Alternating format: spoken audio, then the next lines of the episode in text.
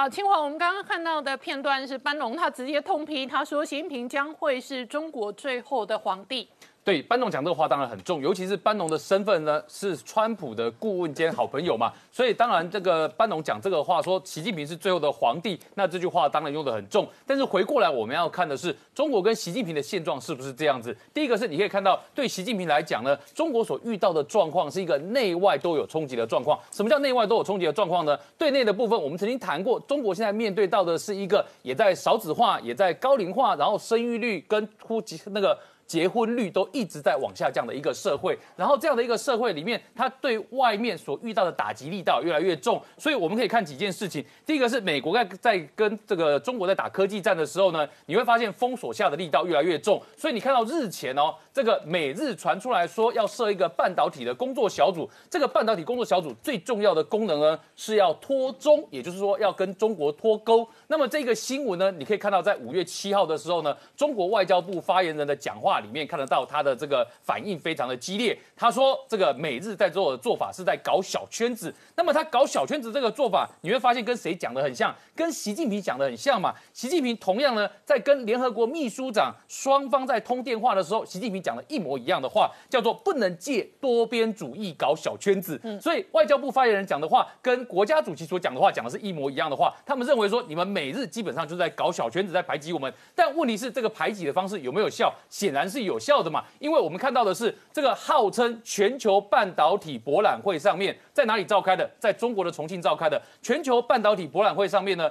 你想象中的这些半导体大咖，国际的像 Intel 这些都没人去，只剩中国自己本土的厂商在现场而已。所以一场被。主要大咖所抵制的半导体博览会，就看得出来中国现在在科技产业的现状。当然，往好处解读是说，我们努力自立自强嘛。但往另外一面讲的就是，你现在就是拿不到先进的晶片嘛，这就是最大的问题嘛。那你除了科技之外，再看另外一个部分，这个中国呢，你知道周末的时候发生了一件事情。周末的时候呢，他们在探讨一件事情，而且还叫官媒出手做的，叫做这个。中国对澳洲的杀手锏威力有多大？什么意思呢？他的意思就是说，我们中国呢跟澳洲之间的贸易战，我们中国技术的措施制裁对澳洲杀伤力很大。你看，澳洲服软了吧？他服软的根据是什么呢？是根据就是来自于澳洲的贸易部长说，他认为事情还是要好好的谈呐。也就是说，他只是不要把话讲的这么绝对而已。但你的总理、你的国防部长、你的内政部长讲的一个比一个还要凶啊。那贸易部长的角度本来讲话就是比较软的，可是。就这一件事情，中国就下了这个结论。然后呢，你看到中国在讲这句话的时候，下面的网民都不信。为什么都不信呢？因为。中国自己就是一个依赖原料输入的国家嘛，所以国际的煤价、国际的钢价在往上走，国际的铜价在往上走的时候，中国要付出的成本势必就是比较高的。尤其是你不买澳洲的煤炭，你总是要买其他国家的煤炭啊。结果你知道中国从哪里进口的煤炭增加吗？从美国进口的煤炭增加。美国一面封锁你的科技，但是一面你跟他买的煤炭还是要增加嘛。所以很显然的，原物料这一件事情也是打到了北京的痛点嘛。所以先进的晶片、铁矿砂以及煤炭跟这些原物料，这个都是中国很在意的部分嘛。但中国一面很在意呢，对于他的国家主席习近平来讲，另一方面他更要注意的是国内的这些富豪嘛。所以借由打国内这些富豪，一方面怕他。造反，二方面呢，借由打他，让老百姓可以出口气嘛。所以你知道，在里面我们看到的部分，除了之前阿里巴巴的马云，除了腾讯的马化腾，除了你看到更早之前的这个安邦的吴晓辉之外呢，最新的状况是，连扬子江药业。号称中国药业龙头的这家扬子江药业，它也因为反垄断法呢，被处以罚款要七点六亿。嗯，所以你会发现习近平出手动作范围相当的多。然后你也可以看到一件事情，就在这里面有很多国际媒体一直在讲说，台海之间会不会发生战争？这习近平是最大的变数。嗯，但在这个时候呢，习近平的做法里面还包括一个要替自己保持造神。所以你也可以看到这个中国的官媒央视呢。在替习近平做宣传的时候呢，特别在母亲节的时候谈到母亲对他的影响是什么？嗯，对他的影响是简单的讲三句话，叫做清清白白做人，干干净净做事，坦坦荡荡为官，这是他与母亲的约定。但是我们在台湾听到这句话在形容领导人的时候，你在心里面觉得你是真的觉得好感动，还是觉得相对很有喜感呢？嗯，我想多数的台湾观众跟我的想法一样，应该都是选择后者。全球金融市场笼罩在通膨升息跟加税的阴霾压力之下呢，华盛顿跟北京的关系呢，照班农的说法，他认为习近平将会是中国最后的皇帝。那我请教明老师，习近平本身呢，这一个未来还有一个二十大的挑战，怎么观察？好，那如果没有意外的话呢，明年二零二二年大概到九月到十一月之间呢，按照中共的时间排程呢，应该召开二十大。那么照原来的规定呢，习近平到了二十大呢，应该交班。但是到时候会不会下台呢？到现在为止呢，一直是有争议。啊，大家说明年才来嘛，那你们现在开始谈这题目会不会太早？不会太早。嗯，就像我们过去说的。中共过去过去每一次呢出现这种重大的权力的安排或变动的时候呢，通常一两年前呢就开始激烈交锋了。那我们现在在中共的一些官媒上面也看到类似现象，比如说现在是五月将近中旬了哈。在五月一号的时候呢，中共的一个官媒呢叫《求是》杂志，《求是》杂志呢基本上是给党员看的，但是外人呢当然也可以看，就代表了党中央呢对于组织啦跟理论重大问题的一些安排的，还有一些一些这个讯号的一个场所。在《求是》杂志上放了一篇文章，那标题叫做《维护党的团结和集中统一》，事关党的兴衰成败。副标题叫什么呢？学习中国共产党党史的体会。发表文章是什么人呢？是政协的一个副主席，同时兼党组副书记的一个人，叫做张庆黎。那么这篇文章，这个文章不算太短，然后呢，很多次引用了习近平本人的语言跟毛泽东的语言，特别强调什么问题呢？其实说穿了就是几句话：坚决维护习近平总书记的党中央的核心地位，全党的核心地位。坚决维护党中央的权威和集中统一领导，这些话我们过去在节目上就讲过。我们说习近平上台以后，尤其在第二任呢，特别强调这几句话，所以大家都应该都耳熟能详了。但是这篇文章出来呢，它并不只是炒冷饭，他讲了说，除了我们要做这些事之之外呢，他特别举了两个，他们大陆叫做反面教员，我们叫做负面案例，一个叫张国焘，一个叫王明。他说，在中共的党的历史上面就出现过像张国焘、王明这种呢，在军事方面或者政治方面出现的要挟党中央、把个人凌驾于中央之上的现象。所以这话就很值得我们注意了。因为中共过去呢，大家都晓得说古为今用，每次在讲到今天什么事儿的时候，讲到历史上人物呢，那个历史的人物一定某个特征跟今天的情况呢是相吻合的，或是可以可以对照的。好。他们怎么说的呢？啊先说张国焘，一九三五年六月，中共被从的江西苏区打出来，然后再逃窜，他们叫长征，我们叫长逃的时候呢，红一方面军跟四方面军最后呢在甘肃附近会师了。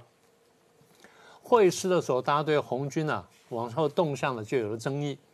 毛泽东这一批人呢是希望说向北走，他最早想逃到新疆去，那边接近苏联，然后苏联可能可以保护他，这是他的想法。但是张国焘觉得说呢，那我们的军队呢，其实还可以活下来，所以我们向南走呢，说明比较有机会，所以双方争执不下。那张国焘的当时兵力比较大，所以张国焘呢就就说我们要这样这样走。那后面细节我不说，最后张国焘就出逃，然后被我们带走了。嗯，那他引出这段话例子，就说中共的历史上曾经出现过像这种叛徒。他因为军事实力强大，所以跟党中央去闹翻了、闹分裂，造成了党跟红军的分裂。嗯，所以这是一个不好的一个案例。好，这是第一个。第二呢，就讲到一九三七年了。一九三七年十一月，那七七抗战已经开始之后，中共发布了这个共赴国难宣言。大概一个多月之后呢，有一个人叫做王明，从苏联回来了。他在苏联受训嘛，受了这个共产党训练。回来之后呢，他以共产国际的钦差大臣自居，然后把自己凌驾于党中央之上啊。同样就是这句话啊，不尊重、不服从中央领导，严重的干扰了毛泽东和党中央正确主张的贯彻执行，造成极大的思想混乱。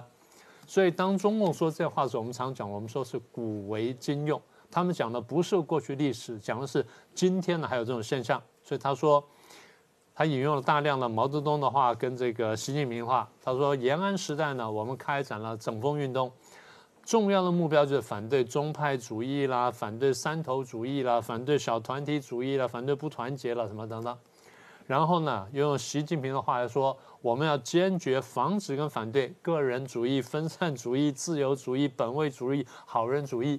然后要坚决反对宗派主义、圈子文化、码头文化，坚决反对两面人做两啊搞两对两面派。所以所有这些话呢，说说明一件事情，就是党内有分裂的可能，所以才高呼团结。中共习惯是这样啊，每次高呼团结的时候，我们反过来读就是党内有团有了分裂或有了分裂迹象。所以我们怎么解读这件事情呢？第一呢，是我们讲说习近平可能要连任，你这边不是讲说习近平可能要要这个当习皇帝，正在二十大上想要继续连任吗？中共向来是这样，他非常注重舆论跟思想的引导，所以每一次有什么重大事件以前呢，他会舆论先行，在思想上，在这个言论上先给你进行铺垫。嗯，那么这个就是铺垫的手法，这第一点。第二点，既然要铺垫了，你就讲铺垫了。那为什么讲说坏人呢？那比方说，党内跟军内有坏人在阻止习近平想做的事情。嗯，换句话说，习近平想连任，但他认为党内跟军内呢有人反对他，他有担心。至于是谁呢？他现在还没有说。那中共过去有的时候会影射的很厉害的，像文革的时候呢，为了逗周恩来，就拍一些影片，说有一个人的手这个样子的，啊，那个人是谁呢？他没有讲是谁。周恩来摔下马过，说手断过，然后就弄这个人说讲他叫当代大儒，然后批评林彪就说那个头发比较少的，然后什么什么等等，反正是用尽各种办法去影射，让你去猜他，然后去骂华国锋就说啊那个太监怎么样怎么样，所以我们常常就从里面去读。我不是讲话，朋友跟我讲说，大陆朋友跟我讲说，读人民日报不是这样读，是要这样读啊才读得懂。换句话说，你要倒过来才能读到中间的这个意思。所以我们是不是太过敏感呢？我们不是太过敏感，因为中共一贯的就这样做事儿，他舆论先行，但他又不告诉你是谁。像那时候抓周永康的时候呢，他又不说抓周永康啊，说抓了个周什么根，他把他的周元根把他本名拿出来了，但知道人都晓得啊，那个人就是周永康。那为什么又不说呢？我慢慢一点一点一点把消息放给你，让你能够接受，否则突然来话你受不了。所以现在回到我们的主题就是。好了，二零二二年要开二十大了，习近平会不会下台，还是说他真会留任？我们回头看过去，习近平上台这这个八年到十年当中呢，他大概打破了很多很多的惯例，所以再打破一个呢，我们也不奇怪。嗯。但是我们现在之所以为什么要讲这个话呢？因为在十九大，也就是四五年前，他打破了一个重要惯例，在这个六四事件以后，为了稳定局势。对邓小平当时前前后后他已经讲说，我们呢这个要设接班人，然后这接班人怎么安排呢？我们在这一届呢选出新领导之后呢，然后开始接班了。然后他理论上是干两届十年了，一届五年，两届十年。他干完第一届五年之后，在第二届开始的时候，那一次的会上面呢，选两个年轻人参加常委。嗯。参加常委之后呢，一个呢做副主党的副主席啊，或者做副的总书记，或做什么职称，然后另外呢做这副总理，这两个呢就见习生。等到五年见习完之后呢，一个就是接总书记，一个接总理。以人事来说，其实是一个不错的安排。所以当时大家想说，哦，当时大家都说，呃，两个接班人呢，一个好像叫做孙政才，一个叫做胡春华，那大家这样讲。所以那几年，人家就问说，这两个是不是接班人？我说还不一定。他说为什么呢？我说因为不是习近平挑的，嗯，因为是前面人挑的。那习近平会不会满意这两个人还很难说。那后来我又看了一大概差不多大半年之后，我说孙政才大概有问题。人家说为什么呢？我说好像最近一段时间传媒上跟江湖上流传了不少对孙政才不利的说法，嗯，有文章影射他、攻击他什么的呢？当然也有一些文章在攻击胡春华，说他能力没有那么强什么的。我说那个呢，应该是内部相杀的结果。但看起来骂孙政才的话比较重，所以比较危险。哎，结果果不其然，在召开十九大之前，突然间孙政才倒台了。然后防空为什么倒台了？我们说你看出问题了，出了问题就出问题没关系，问题是你有没有摆接班人进来？没有，没有摆接班人。所以如果没有摆接班人的话，那等于习近平又打破了惯例。我没有把接班人进来，所以大家说如果没有把接班人的话，那到底有没有接班人呢？好，那大家现在猜了。好，二十大可能接班是谁呢？啊，一个是李强，一个是陈明尔，还有一个谁谁谁怎么呢？但看来看去呢，最可能接班人谁呢？习近平。嗯，习近平自己接自己班。那怎么自己接自己班呢？当然有别的安排。一个办法直接修党章，说啊不受这个两人以上限制，这第一种修法。第二种就是把总书记之上设一个主席，然后习近平当主席，这样也不受两人限制。但这些东西呢，我们前前后后已经知道一些消息，有各种各样的风声。像你这边给他戴的这个这个帽子呢，就已经看出来了。早在二零一八年，当时开这人大政协会议的时候，不是把人国家主席跟副主席这个任期人延长了吗？嗯，然后说没有任期制了吗？所以大家说啊，他要当皇帝。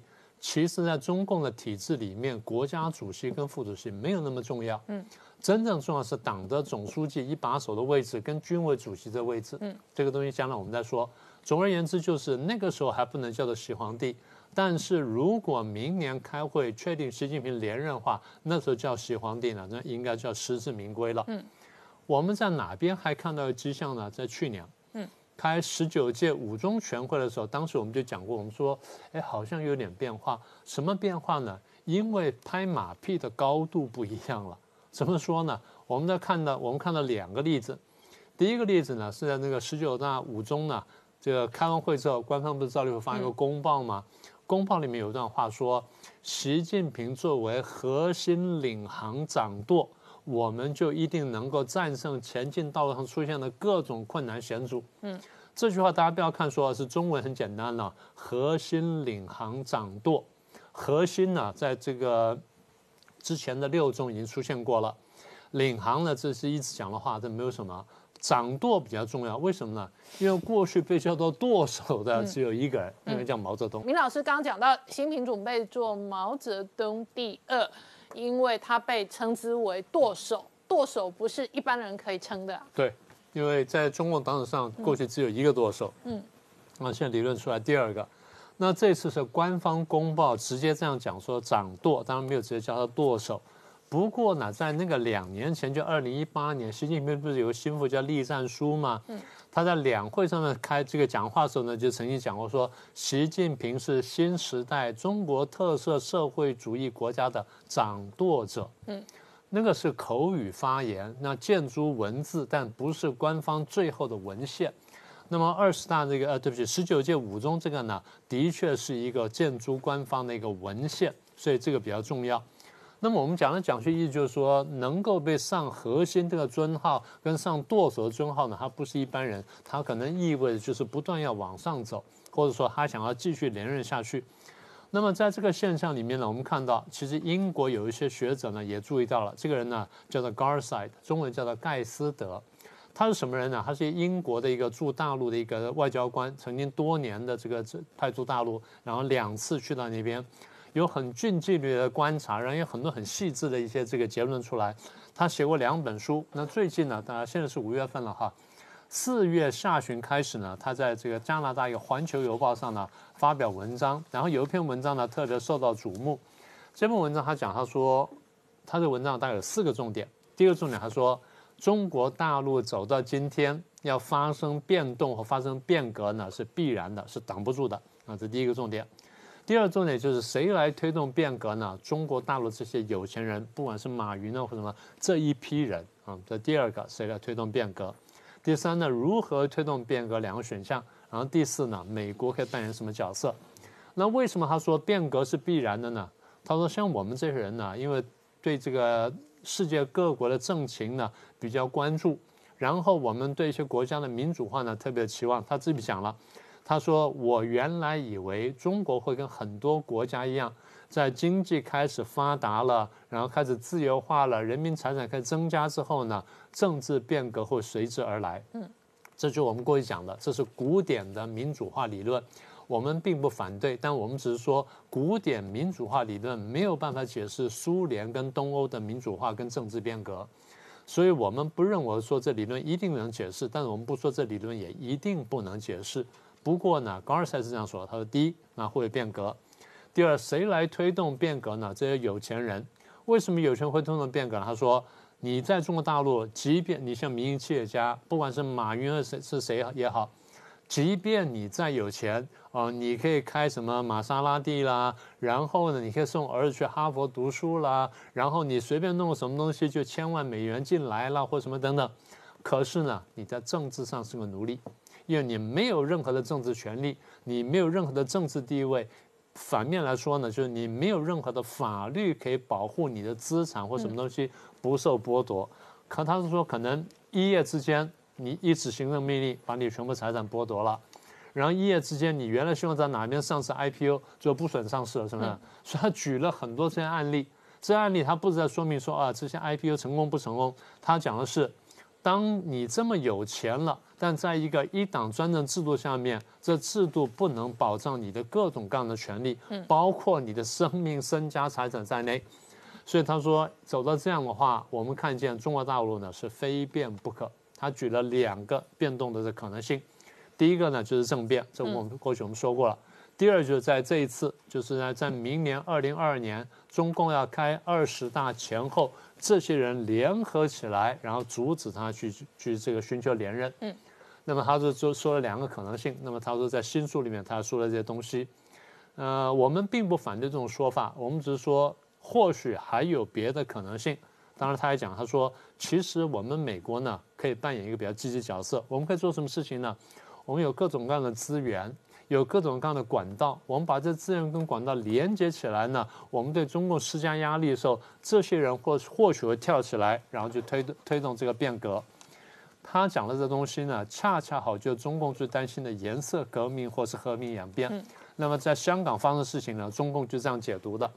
我们过去讲过，我们说反西派有四大类，我们说第三类最危险。第三类是什么呢？经商的太子党或太孙党，为什么呢？他们有人脉，然后有钱，然后相对来说呢，自由空间比较大。所以我过去我们也讲过，我们说习近平真正要担心的呢，他会担心这批人，这边有钱有权，所以他会对付这些人啊。我们过去讲过，像吴晓辉啦、肖建华啦、海航的王健啦、现在的马云啦、柳传志啦，加上你刚刚讲的王兴等等，一方面是。他打了反贪腐票，说啊，你们贪腐，你们报税不干净等等。二方面就是我贸易战需要钱。第三，我认为其实最核心的问题就是，习近平认为说你们这人可以搞鬼，你们这人是真的会推翻我的，我的不安全感很大程度从你们来。所以，既对他们呢动手呢，其实不只是拿钱，更重要是为了权力斗争。所以我们结论是什么呢？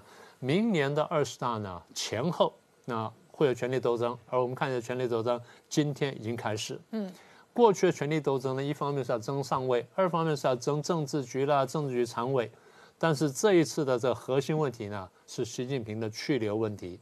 习近平不但是政治上呢能否能否留下来，连他肉体生命生命能不能留下来，都是个很大疑问。所以你的标题叫做“末代皇帝”，我们拭目以待。好，我们稍后回来。请教石板怎么观察习近平哦？他说呢，他们呢比任何时期都更加接近中华民族伟大复兴。啊，这个就是说，每次这个党大会之前都要 先吹一动牛呀，这个倒没有什么值得。但是我觉得呢，呃，这一次怎么说呢？每中国每五年一次就进入这个人事这个布局的季节了。这个是我十七大的时候、十八大时候我在北京报道的，那十九大的时候我在东京作为编辑，呃，等于说三届中国的这个重要的人事布局都是。我是亲身这个报道的，这个确实是怎么说呢？是最好戏、最好看的好戏啊！就是拿个小板凳坐在最最前排，这个宁可花钱买门票也要看一看。这个是能看到各种各样的这种呃势力的斗争啊！所以说，呃，现在呢，表面上还是风平浪静，但实际上绝对是暗潮汹涌。那么，特别是这一届，习近平能不能他自己企图连任嘛？企图连任，打破就是邓小平以来定的规矩，这是一个非常大的挑战。那么，呃，我们能看到很多的这个东西。那么，我当年呢，就是说最重要的呢是，就是政治局常委大概现在七个人，然后政治局委员二十五个人。政治局委员这二十五个人是什么人出出来？这个是一个非常重要的，因为在独裁国家的政变，共产党政变基本上都是政治局发生的政变。哦。不管是过去苏联把赫赫晓夫扯下来的，还是中国共产党毛泽东死后的政变，都是政治局。所以说呢，到底什么人能进得来？嗯，那么我过去报道的时候呢，基本在因为现在出的所有名单全是假的，因为博弈还没有开始嘛。嗯，大概在这个时候，我每次呢都自己想想象一个名单，自己写出来。哦，然后呢，基本上按按大家的实力啊，这个声望给我写出来。这个名单看好了以后呢，就是基本上按常识是这个名单的。然后呢，快到接近的时候，就会有各种消息透过来。真消真真假假的消息，我看凡是跟我想的名单差不多的，绝对是假的哦。因为因为什么呢？因为那就不用博弈了嘛。嗯嗯，对，一定是在里边一一一定是有人会中箭落马，有的人呢会突然黑马出现，博弈之后一定会出现这种情况。所以说什么时候让我们哎看到又合理，而且呢又是我们想不到的，这个一定是因为十七大、十八大、十九大，我们事先预想的名单全错的。就是说，不采访的后来报报道对了，但是事先，比如说十七大的时候，习近平和李克强两个人从中央委员一步登天进入常委，嗯，这个事件大家都没有想到的。十八大的之前，这个薄熙来出局，这一年前没有想到的。十九大的时候，比如说李元朝突然间进不了常委，突然而且就是什么，这这些都是我们想象不到的事情。所以说这些博弈之后呢，就是我们可以看到现在党内的这个呃反西势力很强，嗯，那么到底谁会出现？这会有。今后一年之中会有各种各样奇奇怪怪的现象出现，这都是他们博弈的露出来的情况。然后呢，有几个呢特点是，马上呢这个就中国呢战狼外交在最后越来越强。对，这个一定是反美、反日、反台独的声音非常强。但这个你不要太在意，他们属于进入发情期，所以说这个他们会 讲的很发情，反美反日反台独，对对对，要反。每年这个人大这这个呃党大会之前一定会每五年一次嘛，进入发情期，所以这个不不要太太太太在乎。另外一个呢，会有各种各样的。低智商的政治运动都会开始了，什么学习什么，就是他们要整党嘛，整党整风啊，或学习党史啊，学习艰苦朴素精神，学习什么一不怕苦二不怕死精神，这种，但是这种低智商的政治运动啊，会祸及殃于，会有一些一些的无辜的群众被卷入来，所以说这这点也也是要注意的。那么这一届。这个常委呢，现在大家看好是习近平可能连任。我认为习近平连任的可能性应该是不大，因为他也也也可以很大的，因为这个怎么说？现在所有的精力都在这一点上嘛。但是说呢，光看习近平连任，嗯，说不了，说不了什么问题。要有几个看点，我觉得第一个看点呢，就是说啊，习近平的接班人被称为有胡春华，嗯，有李强，有陈敏尔，对，这三个人里面呢。胡春华是非反西派，嗯，这个陈敏尔和李强是这个西西派，嗯，这三个人能不能进常委？OK，如果三个人进常委，是进两个还是进一个，还是三个全进？进去以后谁排名在前他们是排名嘛？如果胡春华在前的话。这就说明西胡春华可能就是他的就是反西势力还有很大的影响。嗯，如果说李强或者陈敏尔这两个在前的谁在前，谁就是习近平的接班人。对，这个是可以看出来的。嗯，第二个呢，我们要观察的就是现在新疆的这个陈全国。哦，陈全国呢，按道理说他作为新新疆是因为是就是镇压有很很大功劳嘛，按理说过历届春这个新疆的时候呢，都会完事。之后要进中央，嗯，当一个政法委书记之类的职务，但是现在这个陈全国接受全世界的制裁，嗯，那么他进中央的话呢，就是说你如果是政法委书记的位置，你要跟外国人见面啊，嗯，你要出访外国啊，你被制裁，你出去不让你访问嘛。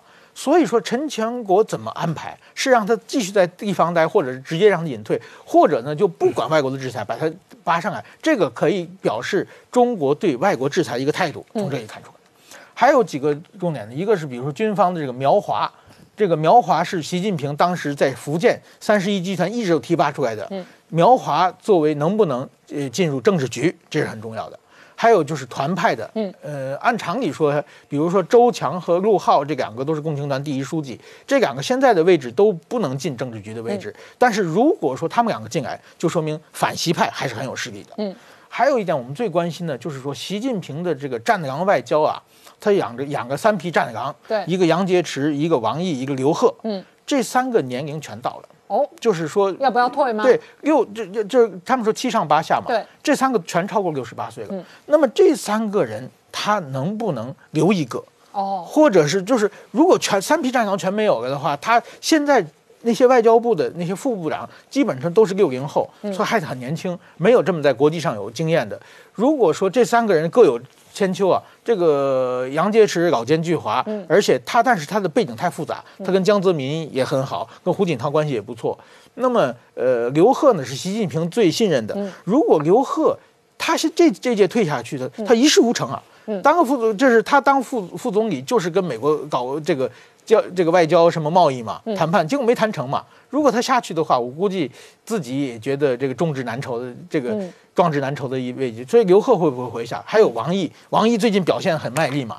所以王如果但是一旦留下来的话，过去这个邓小平定下的七上八下的规矩，不但习近平自己不遵守了，对，连下边的官僚也不遵守了。对，那么中国就彻底的邓小平时代。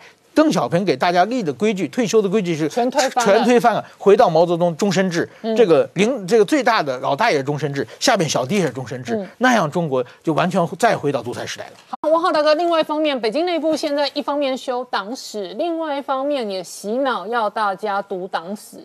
对这个呃。关键是呃谁写的党史？嗯，因为这个不同的领导人写不同的党史，那个读党史的目的是为了洗脑这个习近平的这个领导地位嘛啊，把他要跟毛泽东抬高到同一个地位。那所以他们修的这个党史里面，我们前一段时间有讨论过，这个呃中共一百年党史里面百分之四十是在讲习近平啊，这个四十年的历史。这这个是第一个啊，那第二一个确实是刚才这个石板讲的，我完全同意。就是说，习近平虽然说明年他继续啊担任第一把手，应该是没有太大争议啊，肯定会继续当。问题是，呃，现在的政治局常委谁可以留下来，这是有有争议的。然后呃，刚才讲到的这个像杨洁篪、呃刘鹤。